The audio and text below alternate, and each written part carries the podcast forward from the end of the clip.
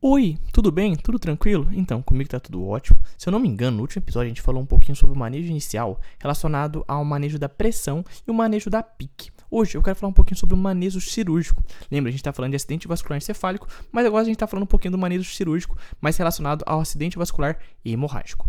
Beleza? Tranquilo? O meu nome é Lucas e esse é o Consegue Me Explicar. Antes de mais nada, eu tenho que fazer aqui esse convite sempre que você já deve estar tá careca de saber. Claro, se você ainda não foi na Turquia e fez um transplante capilar, né? Porque hoje em dia virou moda, então se você não está careca de saber por conta disso, com certeza você já foi na Turquia e fez o transplante capilar.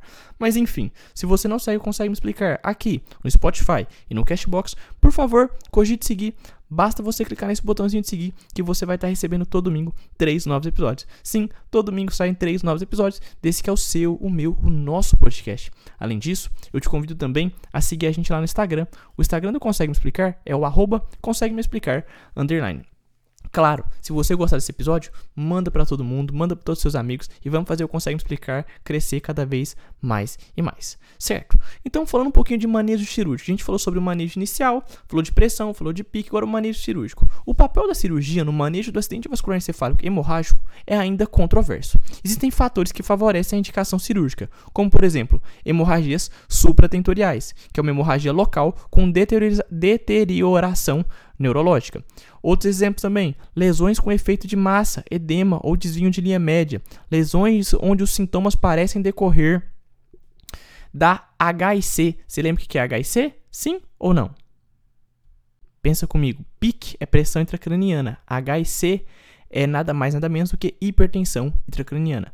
Então, se o paciente tiver lesões onde os sintomas parecem decorrer da hipertensão intracraniana, também pensaremos uma indicação cirúrgica, principalmente em doentes jovens, hipertensão intracraniana refratária, de localização lobar. Então, esses são todos fatores que vão corroborar para favorecer a indicação cirúrgica. Mas pensou em manejo cirúrgico, tem que pensar o seguinte: o manejo cirúrgico do acidente vascular encefálico do tipo hemorrágico ainda é controverso. Vai haver fatores que indicam a cirurgia, que é o caso de hemorragias subatentoriais, hemorragia local com deterioração neurológica, lesões com efeito de massa, edema ou desvio da linha média, lesões onde os sintomas parecem decorrer da hipertensão intracraniana, principalmente em doentes jovens, hipertensão intracraniana, intracraniana refratária e a localização sendo lobar.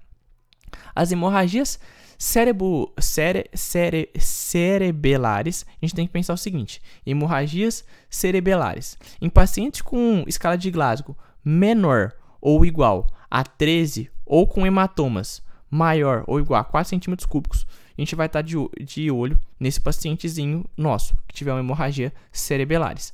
Pacientes com hidrocefalia secundária à obstrução ventricular principalmente quando há deteriorização neurológica ou compressão do tronco encefálico. O uso de catéter ventricular, aspiração de aspiração estereotáxica.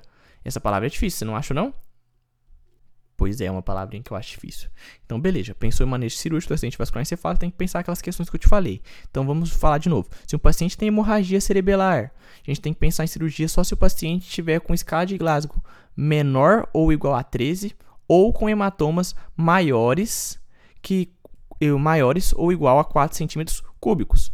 Pacientes que tiver hidrocefalia secundária à obstrução ventricular, tem que pensar principalmente quando há deteriorização neurológica ou compressão do tronco encefálico. Aí você faz o uso de catéter ventricular e aspiração estereotáxica. É a palavra é difícil mesmo. E nessas considerações cirúrgicas, o que a gente tem que pensar nessas considerações cirúrgicas? Espécimes devem, ideal, é, devem idealmente ser enviadas para análise patológica. Você tem então sempre enviar para análise patológica alguns achados que você encontrar.